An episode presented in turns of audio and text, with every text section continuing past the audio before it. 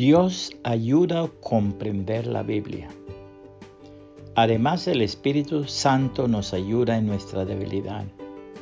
Por ejemplo, nosotros no sabemos qué quiere Dios que le pidamos en oración, pero el Espíritu Santo ora por nosotros con gemidos que no pueden expresarse con palabras.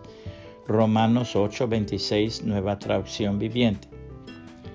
En una tabla en los muros de la Catedral de Canterbury hay una transcripción de un diálogo tomado de la segunda parte de la obra El peregrino de Bunyan entre Mateo y Prudencia respecto a la Biblia.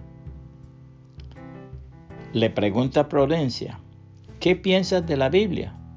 Mateo responde, que es la santa palabra de Dios.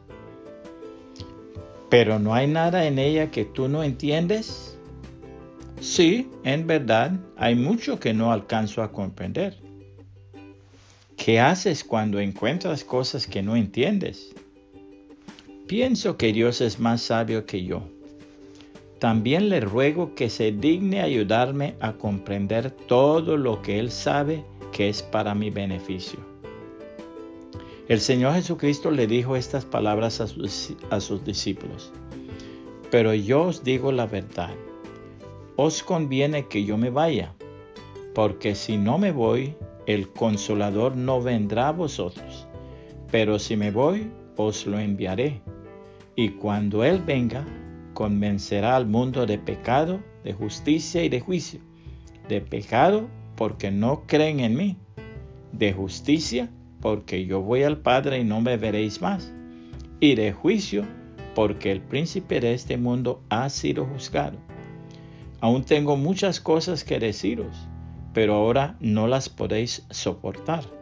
Pero cuando Él, el Espíritu de verdad, venga, os guiará a toda la verdad porque no hablará por su propia cuenta, sino que hablará todo lo que oiga y os hará saber lo que habrá de venir. Él me glorificará, porque tomará de lo mío y os lo hará saber. Todo lo que tiene el Padre es mío. Por eso dije que Él toma de lo mío y os lo hará saber. Un poco más y ya no me veréis. Y de nuevo un poco y me veréis.